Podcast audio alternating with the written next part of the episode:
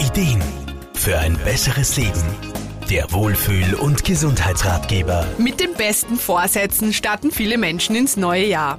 Mehr Sport, weniger Naschen und zum Fremdsprachenkurs hat man sich diesmal auch früh genug angemeldet. So groß die Motivation zu Beginn ist, so schnell kann sie nach einiger Zeit auch wieder verschwinden. Für Lebens- und Sozialberaterin Irma Frumann macht sich da oft ein guter alter Bekannter bemerkbar. Der innere Schweinehund. Tja, da ist man voller guter Vorsätze und Tatendrang. Ja, und zu Beginn läuft's auch sehr gut. Aber irgendwann findet man schnell Ausreden, warum das eine oder andere einfach nicht geht. Tja, in dem Fall macht uns der innere Schweinehund willensschwach.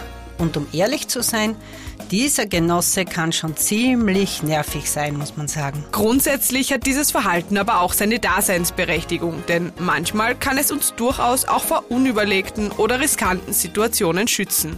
Hält es uns allerdings immer wieder davon ab, Ziele zu verfolgen, dann wird es Zeit, den inneren Schweinehund ein wenig in seine Schranken zu verweisen. Leider gibt es nicht das Rezept. Das wäre ja einfach. Man muss schon im ersten Schritt einmal reflektieren, wann bzw. bei welchen Situationen er uns im Weg steht und auf welche Art und Weise er uns daran hindert, die Pläne umzusetzen. Im weiteren Verlauf ist es sehr hilfreich, wenn das Ziel realistisch, in kleinen Schritten erreicht und vor allem messbar ist. In einer Art Stufenplan kann man sich dann einen Plan erstellen, um diese Schritte auch umzusetzen. Irma Frohmann. Wenn man dann auch noch ganz genau weiß, aus welchem Grund man sein Ziel erreichen möchte, dann kann es auch unser innerer Schweinehund leichter verstehen.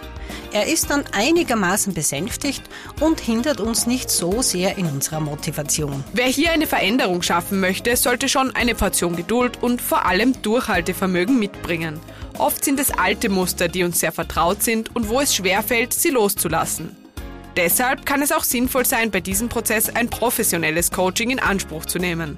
Shady Anisi, Serviceredaktion. Der Wohlfühl- und Gesundheitsratgeber. Jede Woche neu